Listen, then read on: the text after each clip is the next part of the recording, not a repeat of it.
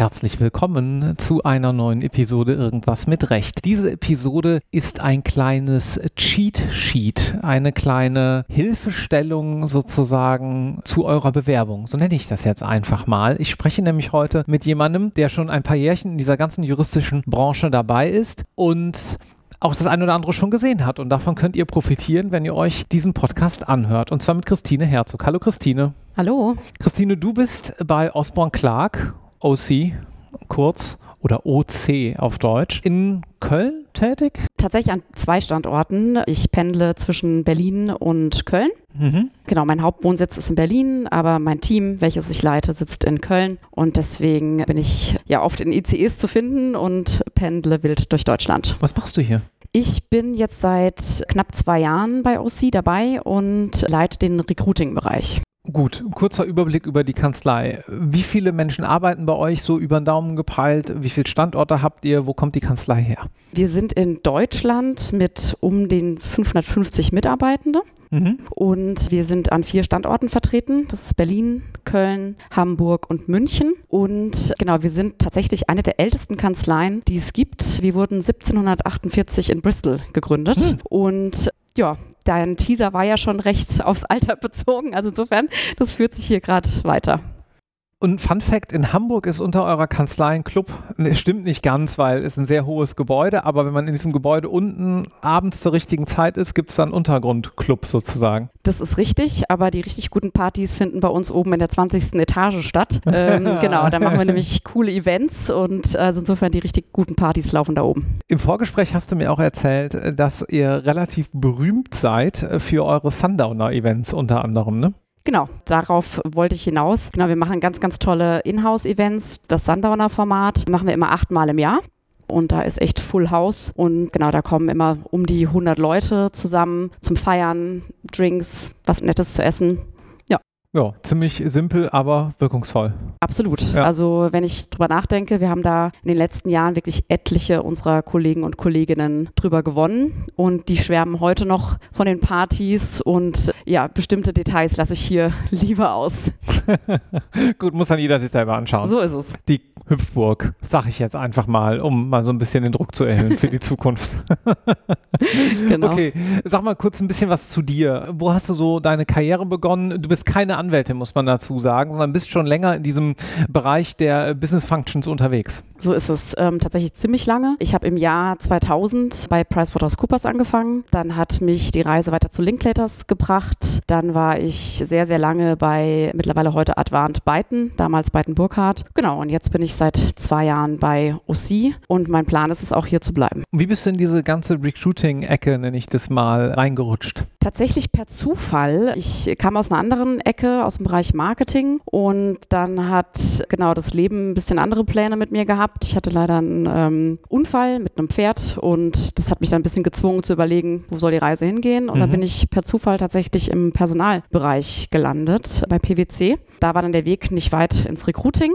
Und das war dann auch meine absolute Leidenschaft bis heute. Und genau, da habe ich schon einiges gesehen und mitgemacht.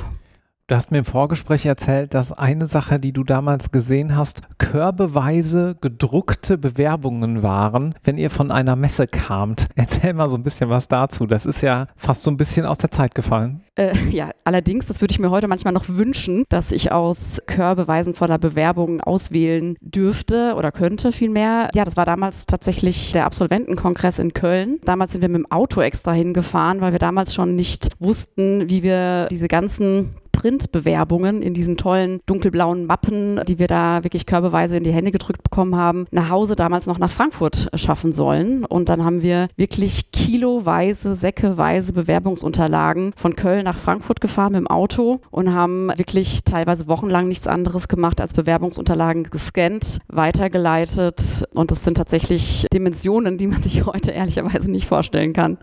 Gut, wir gehen gleich noch mal ein kleines bisschen darauf ein, weil das natürlich die Zuhörenden hier, die gerade irgendwo in der Ausbildung größtenteils sind oder im Referendariat interessiert, was eine gute Bewerbung eigentlich ausmacht. Das versuche ich ja hier öfters auch von verschiedenen Perspektiven zu beleuchten. Wir hatten Anfang 23 dazu schon mal eine Folge, knüpfen jetzt hier heute natürlich auch daran an. Aber sag mal, wenn du so auf diese säckeweise Bewerbungen zurück, an diese säckeweisen Bewerbungen zurückdenkst, was war so das Kurioseste, was dir mal passiert ist? Im Bewerbungsverfahren, logischerweise. Ach, tatsächlich äh, muss ich da gar nicht so lange zurückdenken. Es ist sehr, sehr vieles Kurioses dabei, wenn man Bewerbungen sichtet. Das geht von einem hoffentlich versehentlich falsch angehangenen Foto bis hin zu einer Bewerbung, die tatsächlich mal 408 Seiten lang war. Was? Und äh, genau.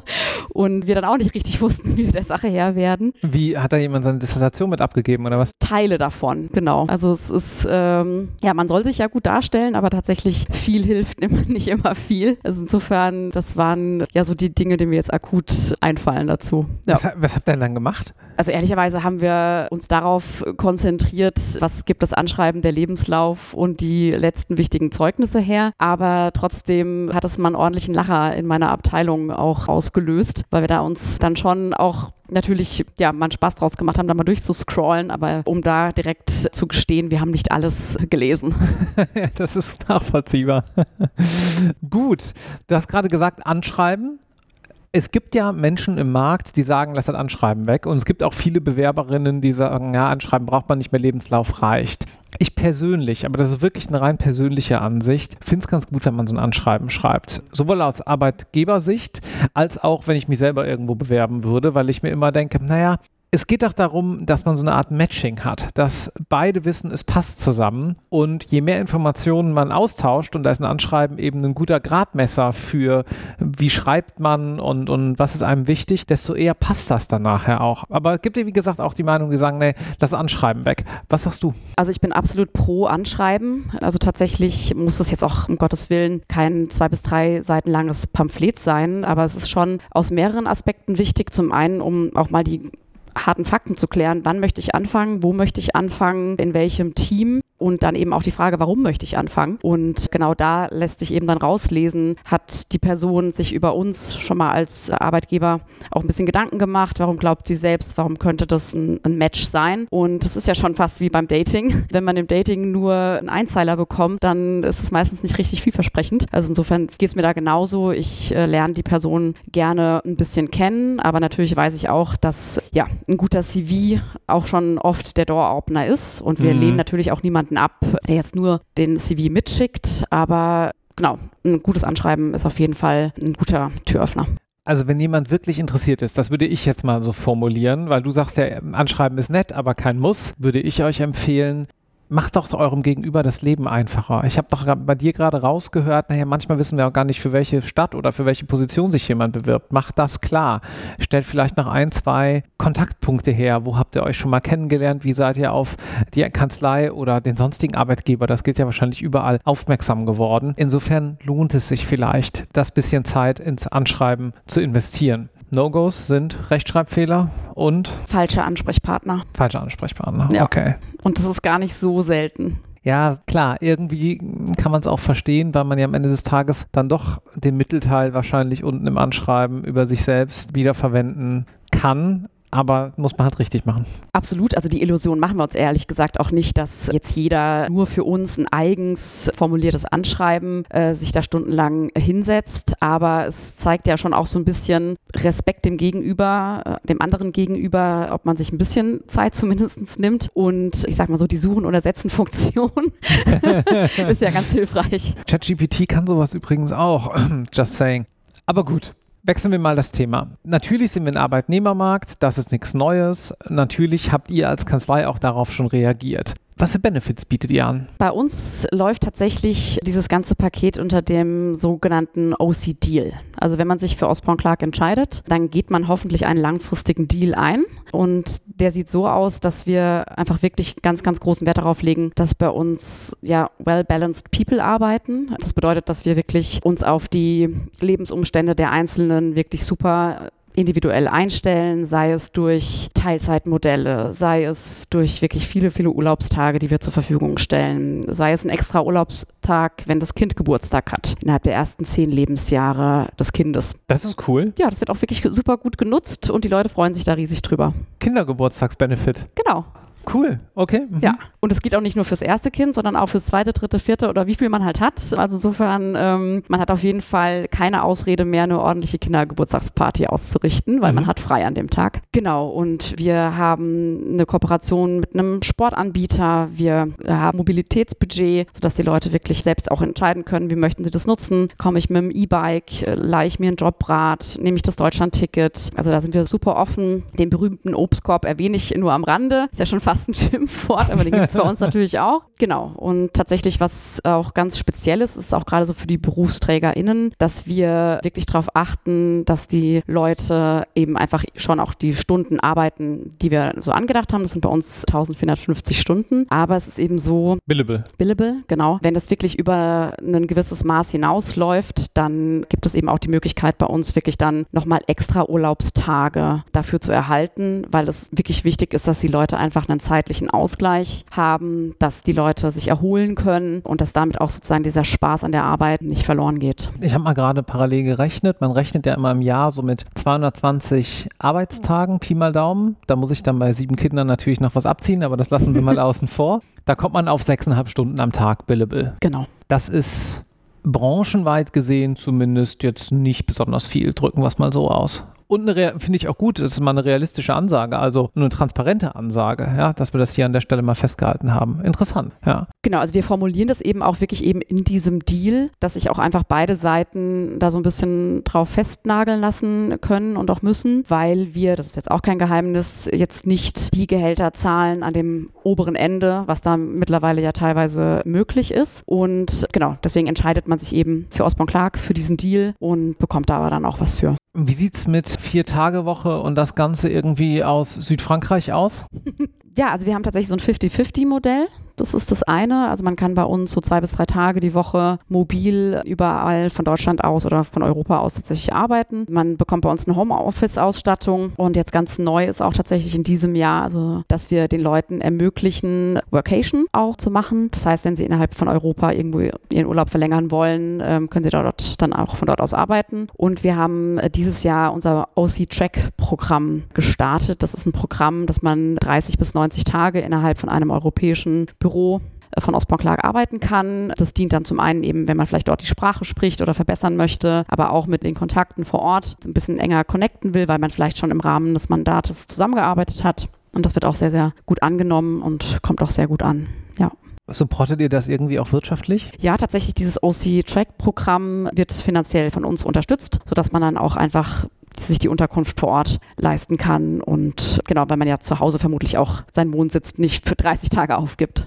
Also jetzt nochmal, das ist also kein Secondment. Secondment ist ja üblicherweise, wenn man entweder mal für eine gewisse Zeit zur Mandantschaft geht oder in ein anderes Büro derselben Kanzlei und dann da auch eingebunden ist und dort arbeitet, sondern ich kann natürlich nach einer gewissen Zeit bei euch und unter bestimmten Voraussetzungen, das werdet ihr individuell machen, sagen so, ich habe jetzt mit dem italienischen Kollegen viel zusammengearbeitet, ich gehe jetzt mal, ich weiß nicht, Mailand, Rom, wo auch immer ihr dann da ein Büro habt, dahin und arbeite dort eine gewisse Zeit. Genau so ist es. Tatsächlich macht es jetzt auch gerade ein Kollege, der ist in Rom. Genau, ja. da gab es eben Berührungspunkte im Rahmen der Mandatsarbeit und damit man sich eben einfach auch nicht nur via Teams oder E-Mail verständigt, sondern das Ganze eben wirklich auch mal live bei einem Bierchen oder beim Kaffee einfach vertieft, kann man dann vor Ort einfach 30 bis 90 Tage da sein neues Zuhause finden. Lass uns hier mal kurz unterbrechen und mal auf ein Beispiel eingehen, was mir letzte Woche unterkam. Da unterhielt ich mich mit jemandem, die hat gerade zweites Examen geschrieben ist so mittelmäßig happy mit ihren Examensnoten, ist so okay gelaufen, aber nicht so gut, wie es hätte laufen können und fragt sich jetzt, hm, gehe ich jetzt in die Anwaltschaft oder in die Verwaltung? Referendariat ist durch, ja, also das hat jetzt noch nicht so die zündende Idee gebracht. Und wenn ich in die Anwaltschaft gehe, gehe ich dann in eine größere Einheit oder mache ich mich vielleicht einfach selbstständig und hänge Klingelschild raus? Ist ja auch eine Option. Was würdest du in so einer Situation raten? Wie findet man das heraus? Was hast du so gesehen in den letzten Jahren? Was sind die richtigen Fragen, die man sich stellen sollte zu Beginn seiner Karriere? Also zum einen stellt sich natürlich die Frage, wenn man in die Anwaltschaft geht, kann ich mir wirklich vorstellen, in so einem großen internationalen Laden zu arbeiten. Da sind unglaublich viele unterschiedliche Menschen, Typen unterwegs. Kann ich mir das für mich vorstellen? Bin ich bereit, auf so viele unterschiedliche Charaktere mich einzustellen? Und wenn ich da drauf Lust habe, dann ist natürlich eine, eine große Kanzlei eine super Chance. Die nächste Frage ist, die uns auch immer gestellt wird, ja, muss ich mich schon auf ein Rechtsgebiet festlegen? Und da kann ich nur raten, dass man sich wirklich fragt, okay, dieses Rechtsgebiet, für das ich mich jetzt entscheide, ist das wirklich was? Kann ich mich da die nächsten Jahre, Jahrzehnte wirklich jeden Tag motivieren, mich da reinzufuchsen, immer up to date zu bleiben, ja, mich aufzuschlauen, äh, mir da einen Namen zu machen? Also habe ich da so eine gewisse intrinsische Motivation, die mich da echt einfach so zu, zu Höchstleistungen treibt. Und ja, und dann auch die Frage, habe ich einfach Bock, Dienstleister oder Dienstleisterin zu sein. Mhm. Also wenn man ja in so eine große Kanzlei sich da integriert, dann ist der Mandant, die Mandantin einfach das, um was sich alles dreht. Und es geht einfach immer wirklich um den Mandanten. Und ich muss mir dann einfach die Frage stellen, nicht was will ich, sondern was will der Mandant. Und wenn das bedeutet, dass es mal schnell gehen muss, kurz und knapp sein muss, dann liegt es vielleicht nicht in der DNA eines Juristen, aber das ist eben genau das, was gefragt ist. Diese Fragen sollte man sich stellen, ob man da, da richtig aufgehoben ist. Also ich sag mal eher Typ längeres Gutachten schreiben oder Jetzt in dem Beispielfall natürlich nur Lösungen schnell finden, weitermachen. Genau so ist es. Ja. Und das mit ja den neuesten technischen Möglichkeiten, die es jetzt äh, gibt. Ja, man arbeitet mittlerweile auf Kollaborationsplattformen. Ähm, das ist ähm, Gott sei Dank möglichst wenig per Fax. Und also das sind alles so Dinge, da sollte man sich eben die Frage stellen: Habe ich da, habe ich da Lust drauf? Ja, und will ich da vielleicht auch diese Weiterentwicklung mitmachen? Weil irgendwie bin ich ja auch, wenn ich Anwaltspersönlichkeit werde, ähm, erstmal Unternehmer, wenn auch angestellt, im, am Anfang zumindest. Aber es gibt ja auch Menschen, die sagen, pass auf, also der ganze Teil der interessiert mich gar nicht so sehr. Ich will einfach gerne Jura machen, ich will da sitzen, will meine Arbeit machen, lass mich mit dem Rest in Ruhe. Genau, das ist eine Option. Aber wenn man natürlich ja Bock hat, am Markt an den Themen der Zeit zu sein, sei es Energierecht oder genau Digitalisierung, IT-Recht, also da kann man nicht einfach nur sitzen und einfach äh, alles genau so lassen, wie es vor 20 Jahren war oder noch länger. Und genau diese Motivation, die muss man halt jeden Tag neu aufbringen. Und deswegen ist das, glaube ich, eine ganz wichtige Frage, die man sich stellen muss. Ich hielt neulich einen Vortrag in einem Kreis von etwas älteren Menschen. Also ich sag mal auch so älter als der durchschnittliche Podcasthörer, die durchschnittliche Podcasthörerin hier. Und da war eine Juristin zugegen und der Rest war Nicht-Juristen. Und da erhielt ich das Feedback, ja, du bist gar nicht so glatt, wie ich Juristen ansonsten kenne.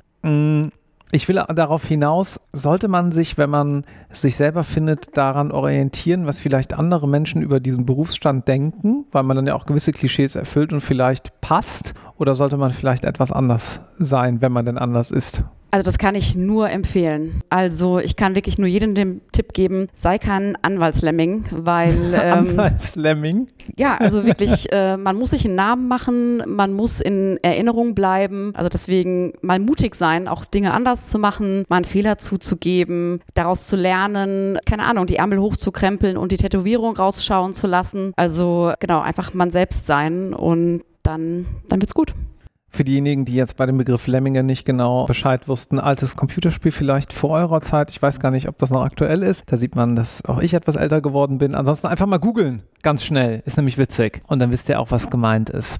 Wir machen hier weiter. Was hat sich denn im Mindset der Leute so geändert über die letzten Jahre? Wie kommen Menschen, junge AbsolventInnen bei euch, wie schlagen die bei euch auf? Ja, da die Frage oder die Folge ist ja wirklich, was hat sich in den letzten Jahrzehnten da getan? Muss ich sagen, hat sich einiges getan. Also die KandidatInnen kommen schon auch fordernd auf uns zu und das in den unterschiedlichsten Bereichen, also mit Freistellungen, mit Arbeitszeiten, Vergütungsfragen, aber auch mit Themen, die so die langfristige Planung betrifft. Also man merkt schon, dass die Leute einfach für den Moment einen Arbeitgeber, eine Arbeitgeberin suchen und dass sie aber einfach auch sich erlauben, ja, den Gedanken freien Lauf zu lassen und einfach auch vielleicht nochmal einen neuen Weg einzuschlagen. Also insofern sind wir natürlich für jeden froh, der sich auf diesen OC-Deal einlässt und auch merkt, dass es genau die richtige Entscheidung ist und dann eine lange Reise mit uns geht. Blicken wir mal ein bisschen auf Mandantenseite. Hat sich denn da auch so viel geändert? Ist denn die Arbeit eigentlich auch dahingehend so anders geworden in den letzten ein bis zwei Jahrzehnten? Also da hat sich einiges getan. Also tatsächlich ist, glaube ich, die Zusammenarbeit mit den BerufsträgerInnen, aber auch eben mit den MandantInnen sehr viel schneller geworden. Mhm. Also die Technik verändert sich, die Themen verändern sich. Also insofern, da braucht man auf jeden Fall ein flexibles Köpfchen und auch Technik-Skills und so weiter, um da so ein bisschen auch immer up to date zu sein.